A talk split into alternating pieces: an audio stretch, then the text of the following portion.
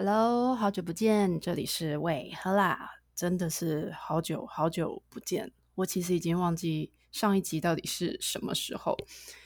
那今天为什么心血来潮又开了这一集呢？有几个原因，第一个是我人在台湾啦，之前在上海，然后也曾经想测试过录几集 Podcast，然后有试过就是所谓的 ZenCaster，但不知道为什么，因为账号的关系。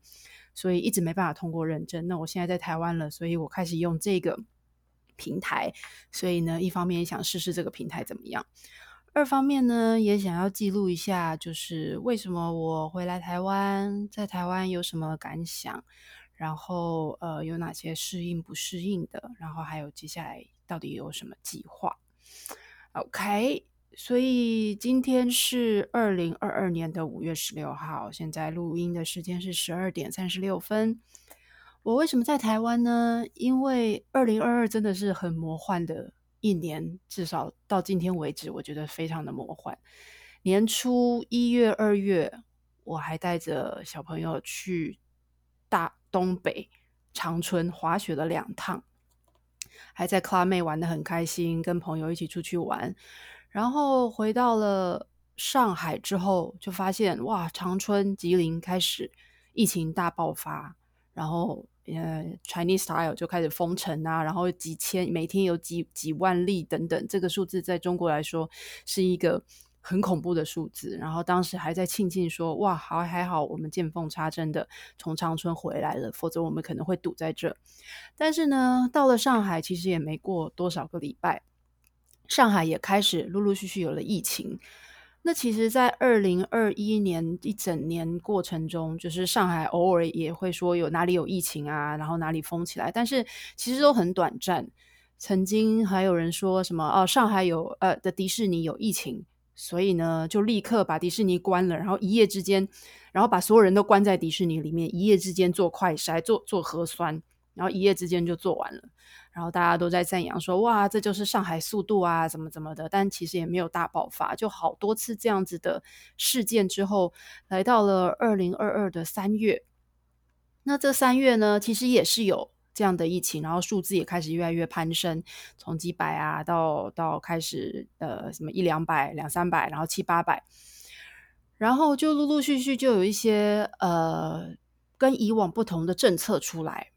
比如说，他们就开始轮流封小区，从最严重的，呃，我忘记了闵行啊，还是哪里啊，就开始这个小区全部都先封三天，然后做核酸，然后看核酸的结果怎么样。如果有人阳性，就继续封等等之类的。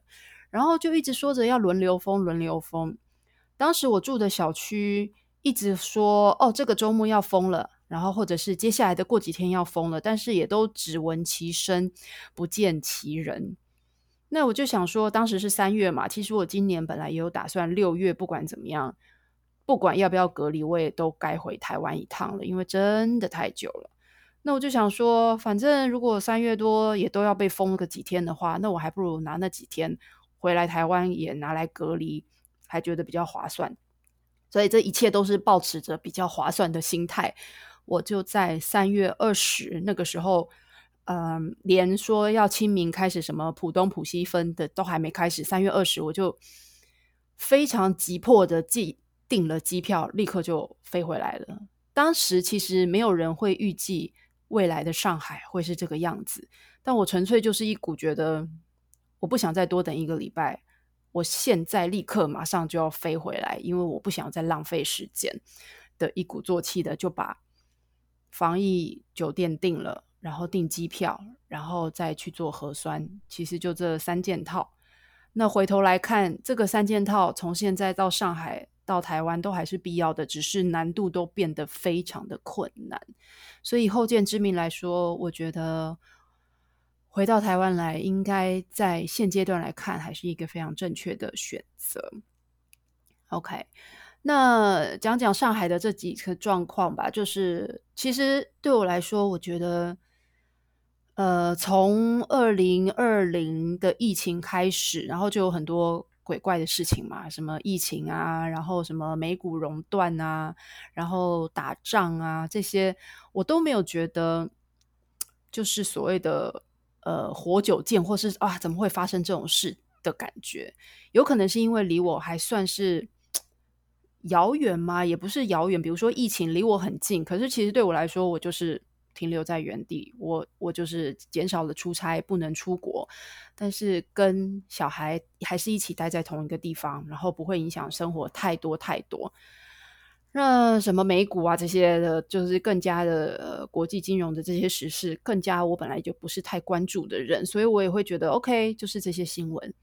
直到这次呢，上海变成这副样子，坚持坚持什么清零、动态清零，然后一大堆有的没的政策出来，我才真的有一种活久见的感觉，就是。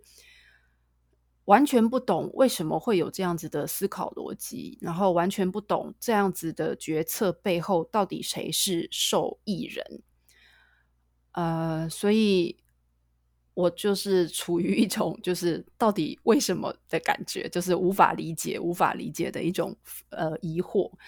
但呃，从三月二十我回来之后呢，过了几天，他们就开始说，上海就开始说四月多的清明节。要开始呃，先浦东分，再浦西，呃，先浦东封，再浦西封，然后看就是呃，做核酸的结果怎么样，再视状况来分开，就是缓慢的、逐步的开解封这样子。结果没想到清明过后，发现哇，这个检测出来好像阳性非常非常的多，然后一直号称绝不封城的。呃，上海呢，不知不觉的也就浦东、浦西一起封了。那其实也就是全市一起封。封完了以后呢，大家就在期待，OK，再封一周，再封两周，再封三周。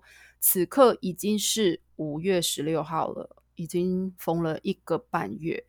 然后，呃，在上海对外发的消息，跟我认识的朋友还在室内里面被封的消息截然不同。在上海发布的新闻，一直会看的说啊，我们已经社会面清零了，我们要开始逐步开呃解封了，我们已经开始复工了，我们什么各式各样的数据跟文字都是外交公关用，但实际人民在上海的生活完全不是这个样子。所以呃，对我来说，我本来也是计划六月多要回去。现在可能也是在观望中，可能七月或者是呃再晚，我不确定。但反正现在就在观望。然后上海的鬼故事也很多很多啦，就是我庆幸自己还能够保持一段距离的去看，虽然不在里面，但是其实还是很关注那里的生活，因为最终。且不论这个中国跟上海，它的政治背景、它的它的政治立场跟一些政策，对我来说，我觉得那还是一个我比较想要生活的地方，因为它离台湾有点距离，然后却也很多资源，然后可以让我给我小孩有一些比较更有竞争力、跟更丰富的教学教育环境。那对我来说，工作机会也可能比较多、比较有保障等等之类的这种考量。但是如果未来中国就是一直不断有这样子的事情发生，那确实让我不得不去思考说，那是不是离开中国会是一个比较好的选择？因为我现在的工作其实也能够允许我在地点上、时间上有这种弹性嘛。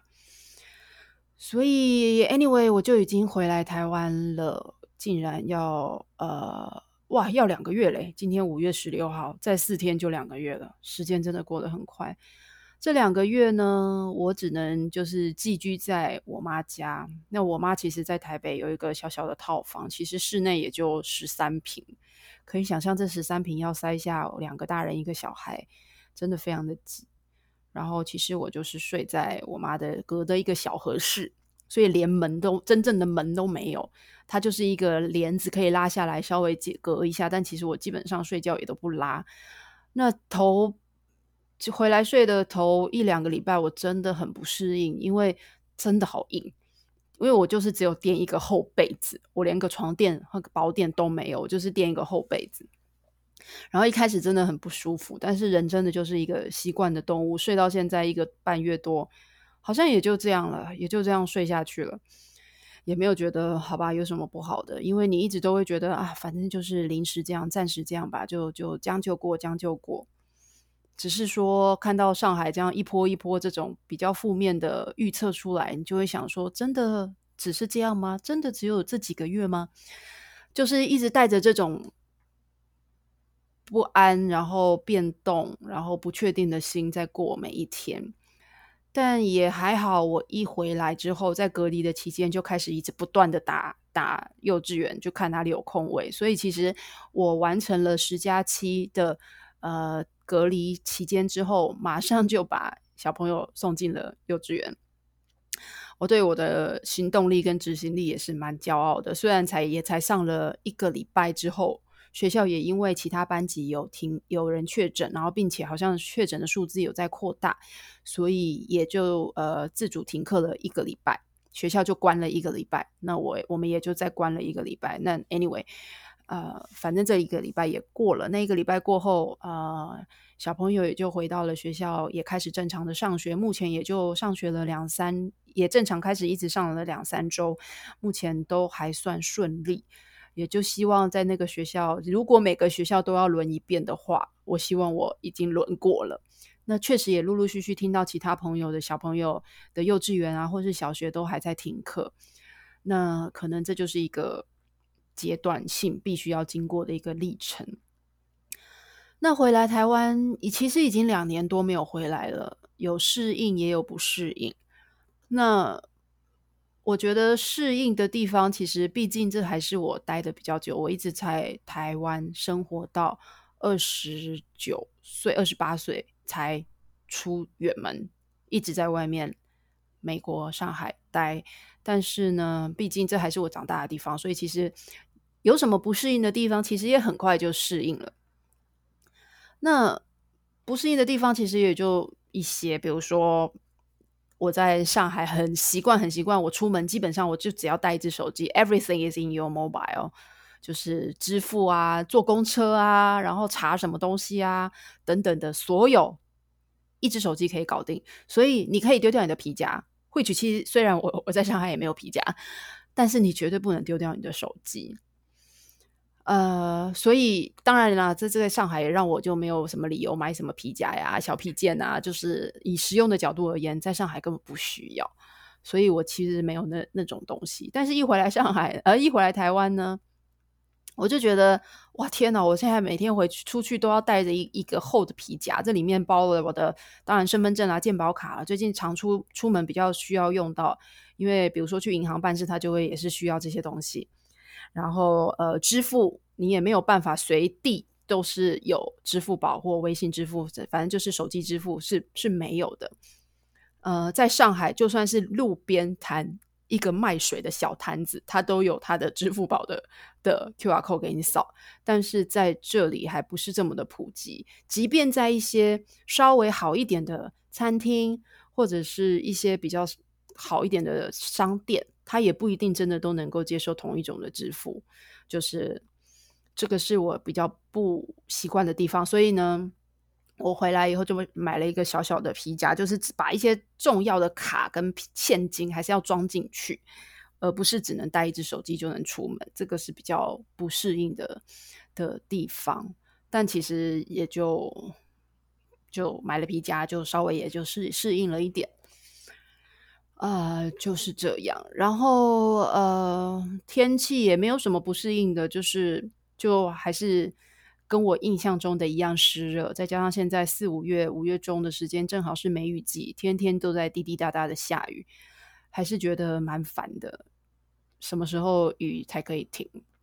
然后呃，交通工具的部分，我反而回来台湾之后，很长的自己走路。然后自己坐公车，就是坐电车，还是相对来说频次变少。最大一部分原因，当然还是觉得这里的车比在中国还要贵。起跳价在上海好像就是十四还是十六人民币，然后很久才会跳一次表。但这里的话，可能动不动就是一两百台币。其实我也没有仔细去算，但是印象中就是觉得台北的计程车比较便比较贵，所以我就尽量避免坐计程车。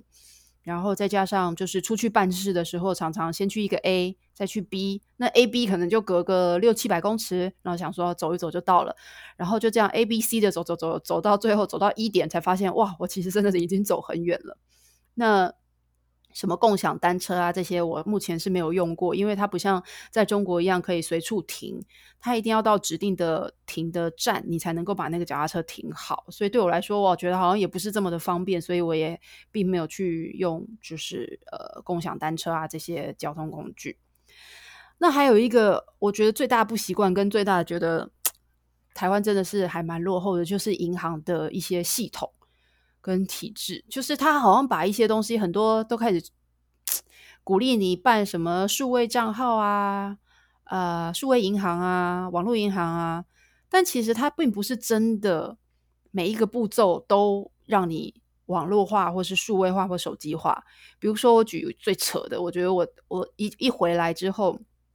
当然，我去更新了一下我的几个银行账户，然后还开了一个新的呃台股账号。我一直到这次回来才有台股账号，虽然我也觉得蛮扯的，但 anyway 我就开好了。然后也再开了另外一家，我这家我想要讲，它就叫国泰世华银行，是我这次处理大概四家银行里面，我觉得系统最烂的国泰世华银行，因为它就是要你呃先。得到了一个什么 code，手机拿了一个 code，最后你还是要去实体的 ATM 把他的卡卡卡开通，然后才能再回来用电脑去用读卡机去做你的选择。